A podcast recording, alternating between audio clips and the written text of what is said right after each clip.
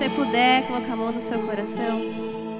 Pai amado, muito obrigada por essa noite, Senhor. Somos gratos a Ti pela Sua presença, Pai. E eu tenho fé e a certeza que a mesma presença, Senhor, que está aqui nesse lugar, também está agora na casa de cada pessoa, Senhor, de cada jovem, cada adulto, cada pessoa que está com a sua família, que está sozinha agora, vem desse culto. Eu tenho certeza, Senhor, e convicção de que o Senhor está ali, Pai, nessa sala, nesse quarto, nessa cozinha, Senhor, se movimentando, trazendo a sua paz, a sua presença. E eu peço, Espírito Santo, que nessa noite o Senhor tenha total liberdade, Pai, para falar o nosso coração. Pai, acalma a tempestade, Senhor, que eu possa ver dentro de nós. Traz a sua presença, que possamos ouvir a sua voz e que possamos, Senhor, em nome de Jesus, aprendermos algo hoje que vem de Ti, para que sejamos pessoas melhores amanhã. Abençoa, Pai, cada um agora, onde estiver. E eu peço, Senhor, que essa palavra entre como uma flecha, Senhor, que trará transformação, renovo, em nome de Jesus. Amém. Amém.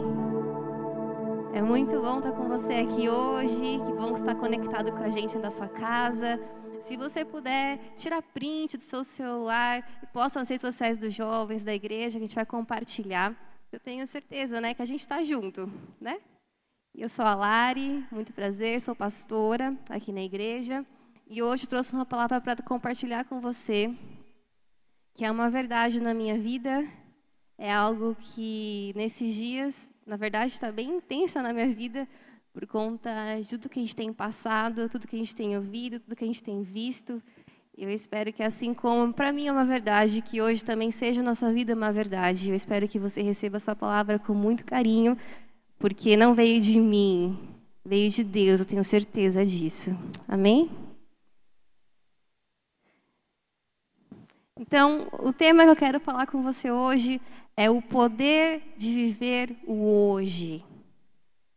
E, e é engraçado porque é um, é um tema que, que eu dificilmente ouço, mas que você vai entender, não falo sua palavra, como ele é importante. Uma coisa que eu quero falar antes de começar é que Deus fez você perfeito. Tudo que tem em você é perfeito porque você é imagem e semelhança dele. E porque você é imagem e semelhança dele, tem atributos na sua vida que você carrega que são incríveis, ferramentas incríveis. Você tem uma mente com um potencial incrível, cheio de ferramentas, cheio de coisas incríveis, porque Deus colocou o que tinha de melhor dele em você e em mim. É legal saber disso, né? É isso que é ser imagem e semelhança dele, ter a nossa consciência, saber quando erramos, quando acertamos, quando podemos melhorar. Isso é incrível, todos nós temos. E eu quero que você leia comigo uma tela aqui. Que ao mesmo tempo que isso é lindo, nem sempre sabemos usar as ferramentas, porque elas não vêm com manual de instrução. Me diz, quando você nasceu, sua mãe tinha um manual de instrução? Ela sabia o que tinha que fazer com você ou ela foi aprendendo? Quando você começou a aprender a falar, a aprender a andar, não tinha um manual de instrução. Você só foi, você fez, você se lançou e se jogou e foi aprendendo. Nós não viemos com um manual. Então, tudo que a gente tem, tudo que a gente é, tem que ser aprendido, melhorado, aperfeiçoado. E é essa palavra que eu quero trazer para você hoje, uma palavra que vai te aperfeiçoar e vai te fazer usar as suas ferramentas de uma maneira muito, mas muito melhor. Tá preparado? Tá comigo? Então tá bom. Primeira coisa que eu quero falar aqui é que a sua mente, ela pode transitar por quatro lugares diferentes. Em questão de segundos, durante uma conversa, durante uma discussão, durante uma reflexão, ela pode ir para quatro lugares diferentes. Hoje eu quero falar de dois apenas, tá bom? O primeiro deles, e é o que você vai ver agora nessa tela, que está passando aí na sua casa, é o passado. Então, o primeiro ponto que a sua mente pode transitar é para o passado. Eu posso estar falando com você agora e a sua mente está pensando o que você comeu ontem no almoço.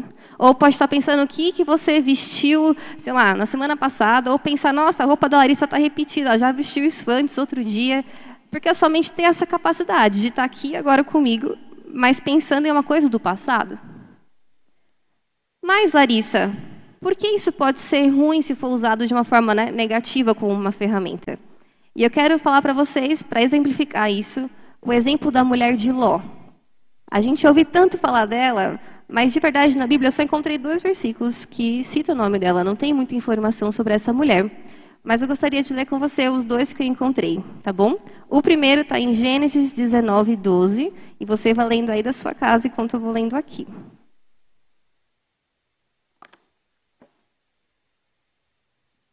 Vamos lá?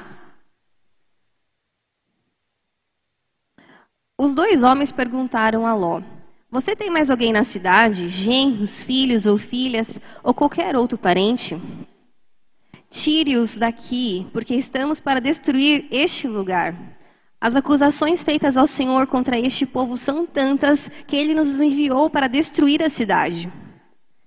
Dois anjos foram até essa cidade de Sodoma e eles foram para realmente destruir a cidade. E a única família que Deus queria salvar era a família de Ló.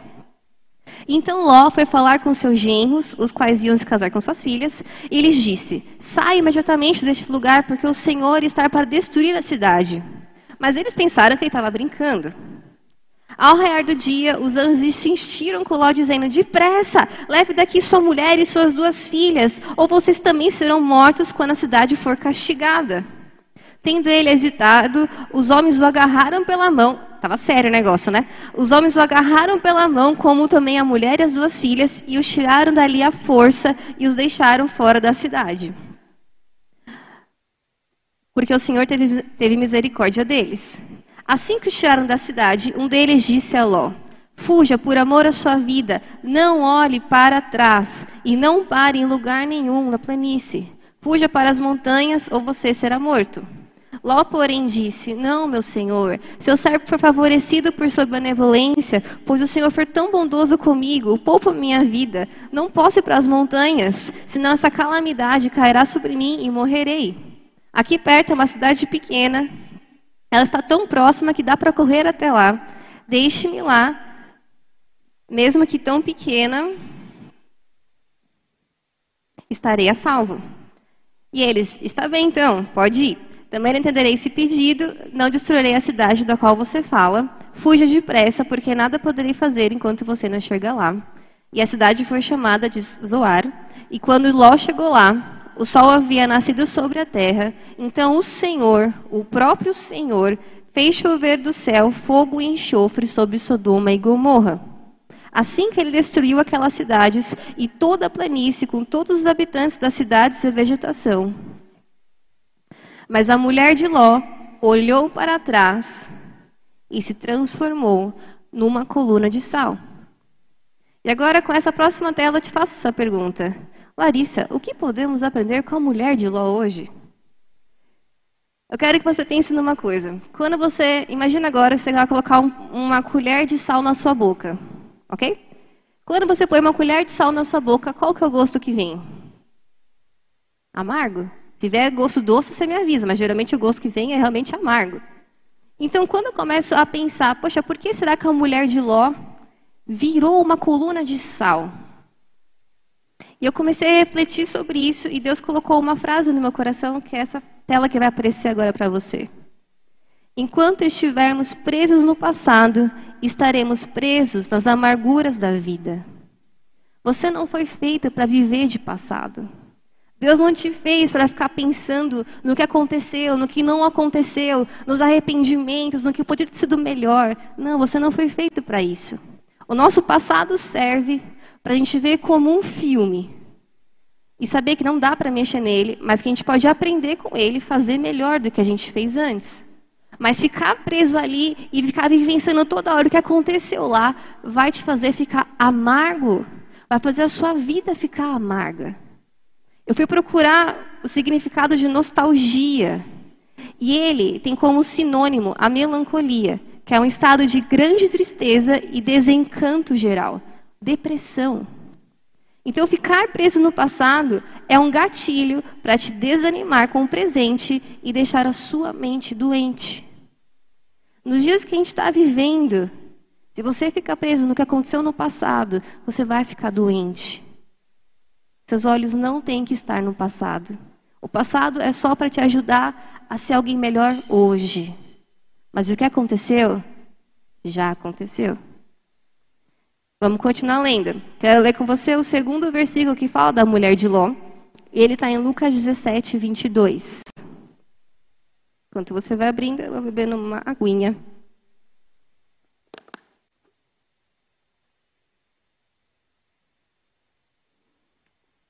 Vou ler então. Lucas 17, 22. Depois disse aos seus discípulos: Chegará um tempo que vocês desejarão ver um dos dias do filho do homem, mas não o verão. Dirão a vocês: Lá está ele, ou aqui está ele. Não se apressem em segui-los, pois o filho do homem no seu dia será como um relâmpago cujo brilho vai de uma extremidade à outra do céu. Mas antes é necessário que ele sofra muito e seja rejeitado por sua geração. Assim como nos dias de Noé, também será nos dias do filho do homem. O povo vivia comendo, bebendo, casando-se e sendo dado em casamento até o dia em que Noé entrou na arca. Então veio o dilúvio e destruiu a todos. Aconteceu a mesma coisa nos dias de Ló. O povo estava comendo, bebendo, comprando e vendendo, plantando e construindo, mas no dia em que Ló saiu de Sodoma, choveu fogo e enxofre do céu e destruiu a todos. Acontecerá exatamente assim no dia em que o Filho do Homem for revelado. Naquele dia, quem estiver no telhado de sua casa não deve descer para apanhar os seus bens dentro da casa. Semelhantemente, quem estiver no campo não deve voltar para lá por coisa alguma. Lembrem-se da mulher de Ló. Quem tentar conservar a sua vida, a perderá, e quem perder a sua vida, a preservará. Eu quero que você frise nesse, nessa última frase. Quem tentar conservar a sua vida, a perderá, e quem perder a sua vida, a preservará. Essa palavra vida, no grego, significa, eu posso falar errado, porque eu não sou fluente em grego, mas é sem. E essa palavra significa alma. Larissa, o que você quer dizer com isso? Eu quero que você leia essa tela que vai aparecer para você aí.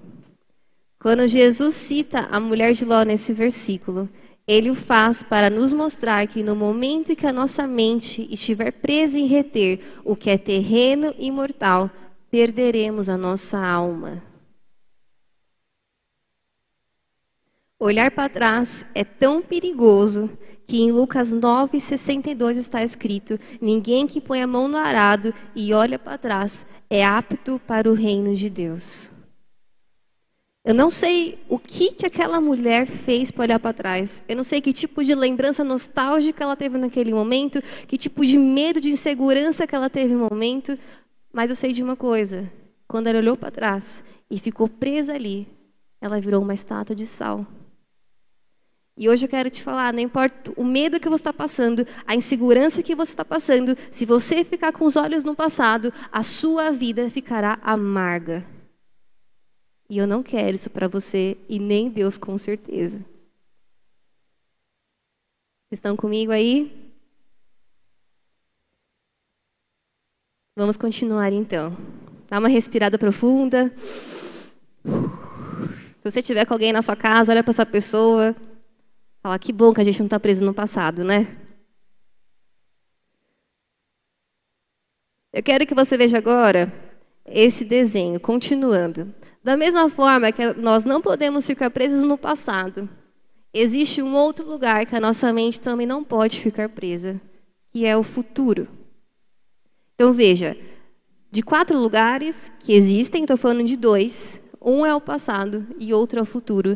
E nenhum deles você pode ficar com a sua mente presa.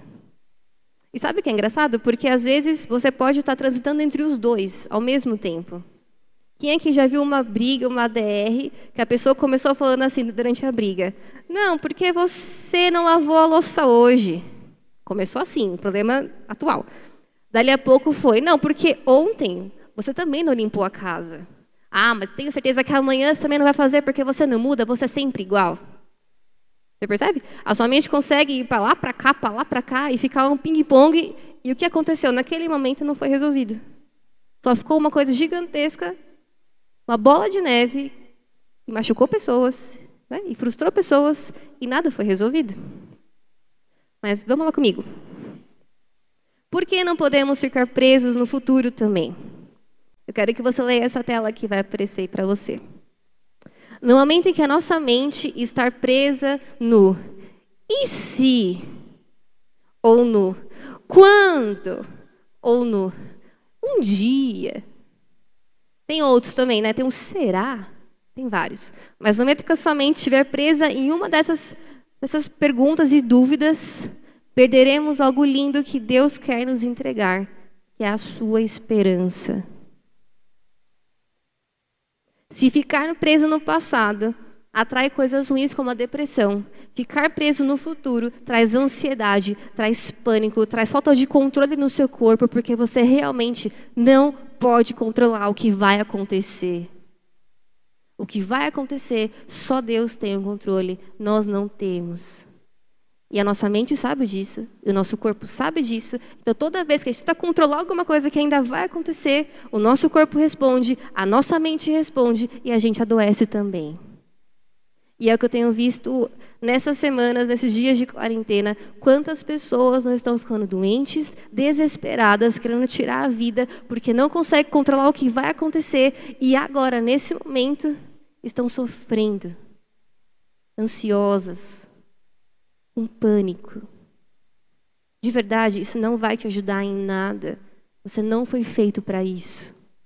Você foi feito para ter esperança em Deus e acreditar que nele há um dia melhor, há um amanhã melhor, que a misericórdia dele amanhã vai se renovar sobre a sua vida, porque hoje também se renovou. Então, toda vez que você olhar para o futuro, você tem que ter uma única intenção positiva atrás disso quer ter esperança e colocar nas mãos de Deus, o único que é capaz de controlar todas as coisas, os seus medos, inseguranças, as suas dúvidas. É nele, é nele que você tem que colocar. Podemos ter metas, podemos nos programar, podemos nos esforçar, mas não podemos ter certeza do que aquilo acontecerá. Essa semana eu postei nas minhas redes sociais um texto. É, assim que começou esse negócio de quarentena, de isolamento, eu postei. E eu falei a verdade. Eu, eu falei que eu estava com medo. Medo de ficar doente. Medo de ver minha mãe doente, porque ela trabalha em hospital e ela atende pessoas com coronavírus lá. Medo da minha avó ficar doente, das, dos meus primos ficarem doentes. Medo de ter que lidar com aquela situação e não saber como lidar com aquilo. Eu fiquei com medo. Mas durante aquele medo, eu também esqueci de uma coisa. Eu esqueci quem eu sou, quem Deus me fez para ser. E por causa disso, eu parei de ter esperança, parei de confiar nele.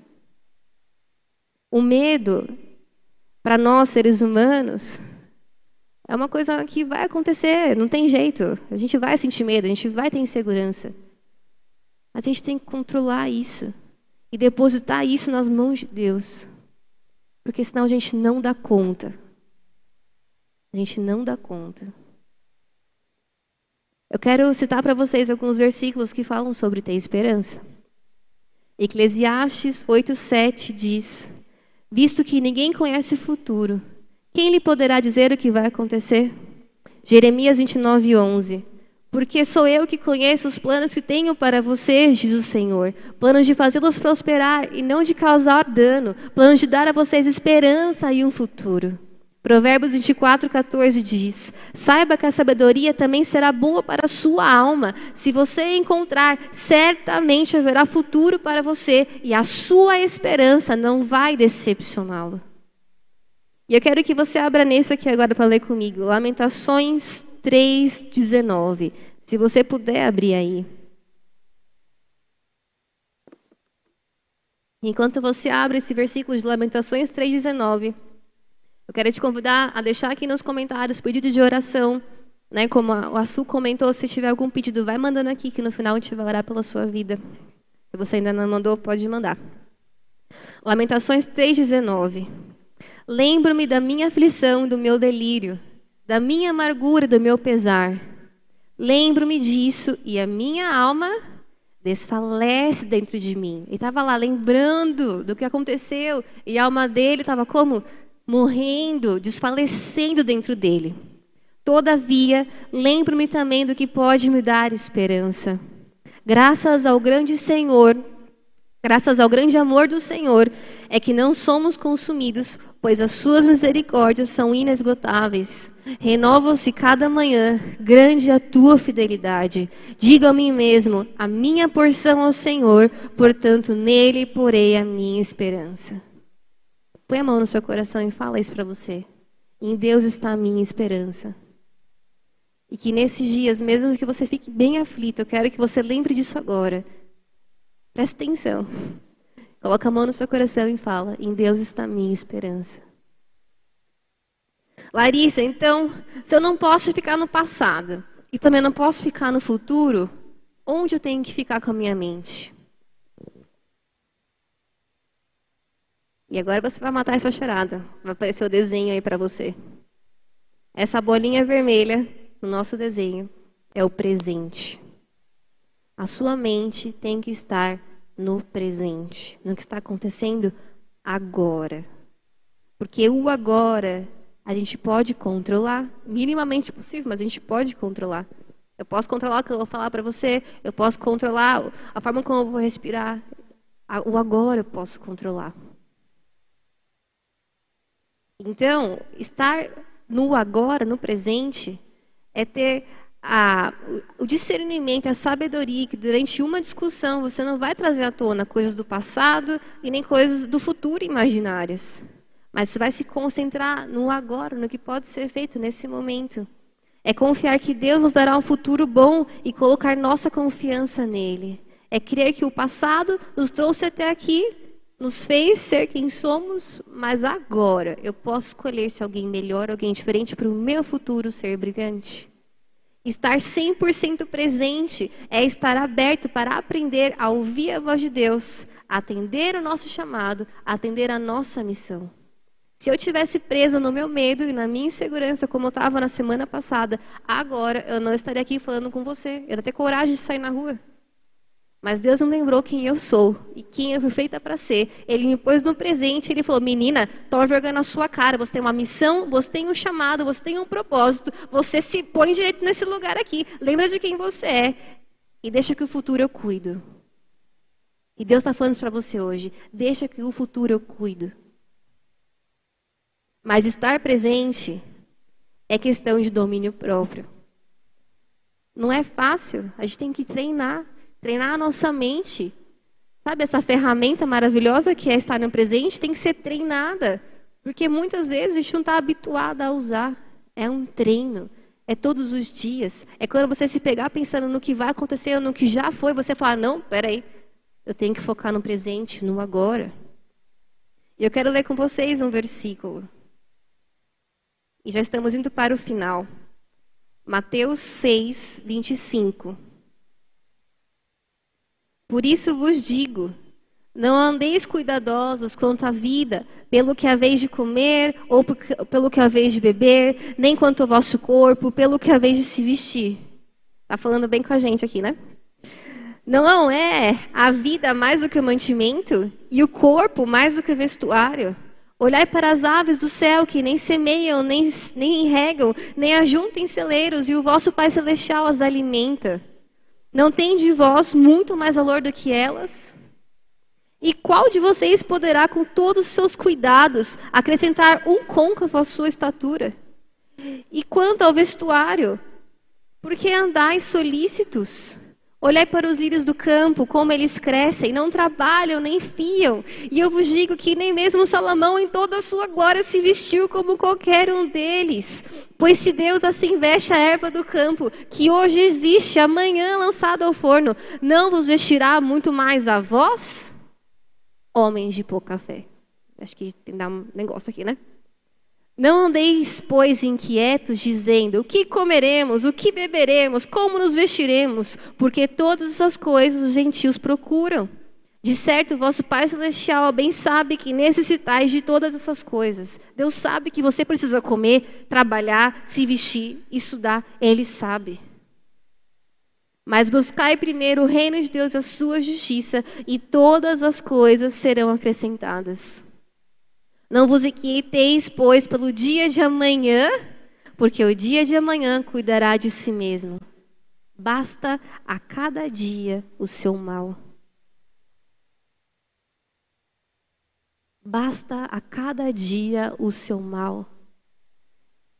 Basta a cada dia o seu mal. Se preocupe com o que vai acontecer hoje, em momentos de crise que a gente está vivendo, de incerteza. Se preocupe com o que vai acontecer hoje. E basta o mal de hoje. Não se preocupe com o mal de amanhã. O mal de amanhã, a gente se preocupa amanhã. Se preocupa hoje com o mal de hoje.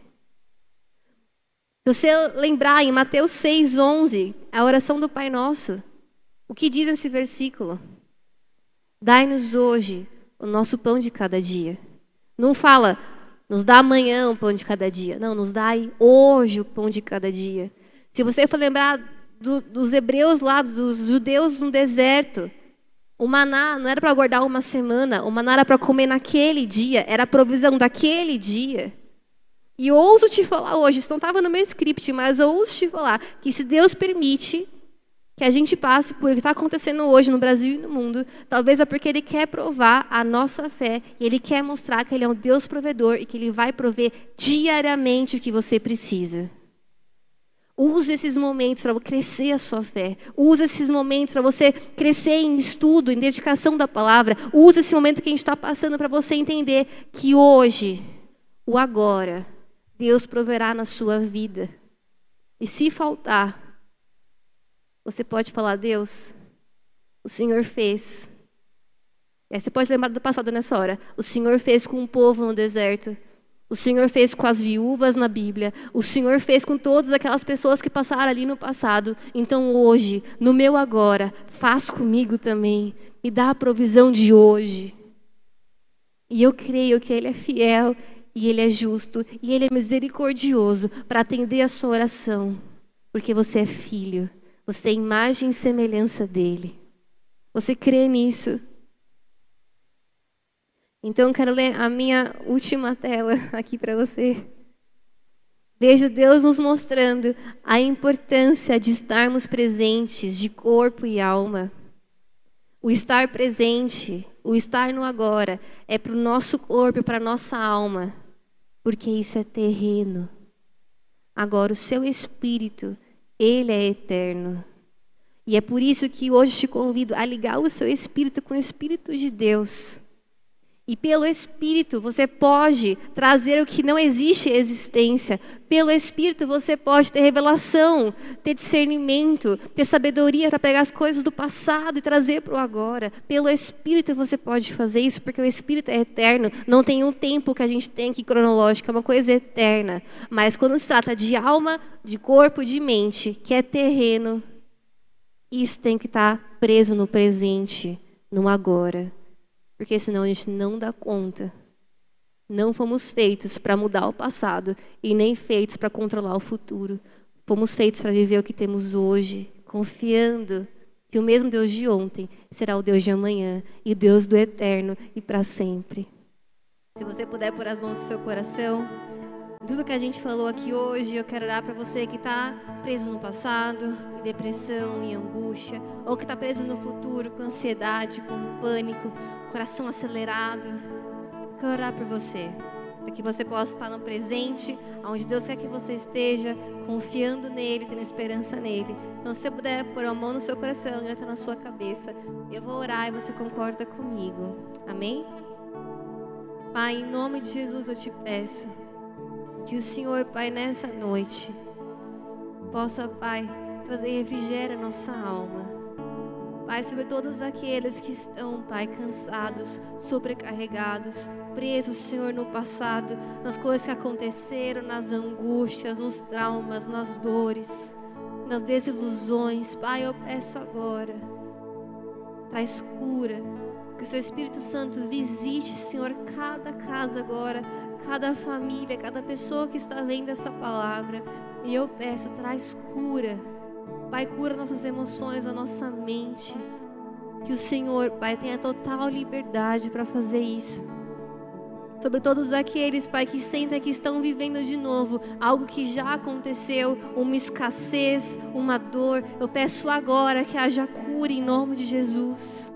E da mesma forma também peço, Senhor, que haja refrigério sobre a nossa alma.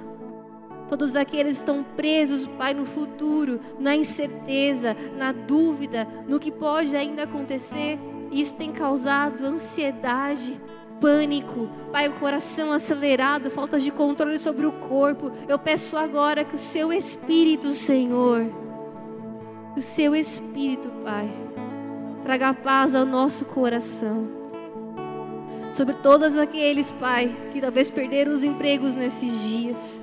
Sobre todos aqueles, Pai, que estão com medo de perder os empregos, Pai, na próxima semana. Sobre todos esses pais de família que não sabem como vão alimentar os filhos. Pai, eu peço agora, Pai, que a sua paz caia sobre cada um deles. Pai, que possamos receber a porção de hoje, a sua previsão de hoje, crendo que amanhã, Pai, o Senhor também fará. Coloca a esperança, Pai, em nosso coração. Coloca a sua paz no nosso coração. Espírito, liga o nosso espírito ao teu, Pai. Liga o nosso espírito ao teu, Pai. E que tudo que é terreno, tudo que é carnal, Pai, te pedimos hoje, nos ajuda a crucificar, nos ajuda a ter domínio, nos ajuda, Senhor. Te pedimos que possamos aprender a desfrutar, Pai, do que está acontecendo agora, do que temos hoje, da nossa família, aquilo que é mais precioso para a nossa vida, as pessoas à nossa volta. Que todo esse medo, que todo esse pânico, Pai, não nos afaste. Mas, Pai, eu peço que nos lembre que realmente é importante para todos nós que está comigo, contigo, quem está à nossa volta também. Que sejam dias, Pai, que possamos agarrar a Ti. Dias que possamos, Pai, ir mais profundo, Senhor, nas Suas Escrituras, na Sua palavra. Dias, Pai, que saberemos, porque provaremos que o Senhor é bom e que o Senhor é fiel. E que o Senhor é o mesmo Deus ontem, hoje e para sempre. O mesmo Deus que fez o maná cair, a provisão vinha. O mesmo Deus que dará hoje e dará amanhã. E essa é a nossa esperança. É nisso que temos crido. Esse é o Deus que é a nossa rocha, que é o nosso abrigo. É esse Deus, é esse Deus que servimos, que cremos, que ensinamos e confiamos, Senhor. Eu peço em nome de Jesus a todos os idosos, Pai, que estão assistindo aqui agora, Senhor, eu peço que o Seu Espírito esteja ali agora confortando cada um deles e que eles nunca se sintam só, porque a Sua presença, Senhor, está com cada um. Sobre todos aqueles, pais jovens, que se preocupam com o emprego, com as contas de amanhã, eu peço hoje, Senhor, traz a Sua paz sobre cada um de nós. Em nome de Jesus. Em nome de Jesus.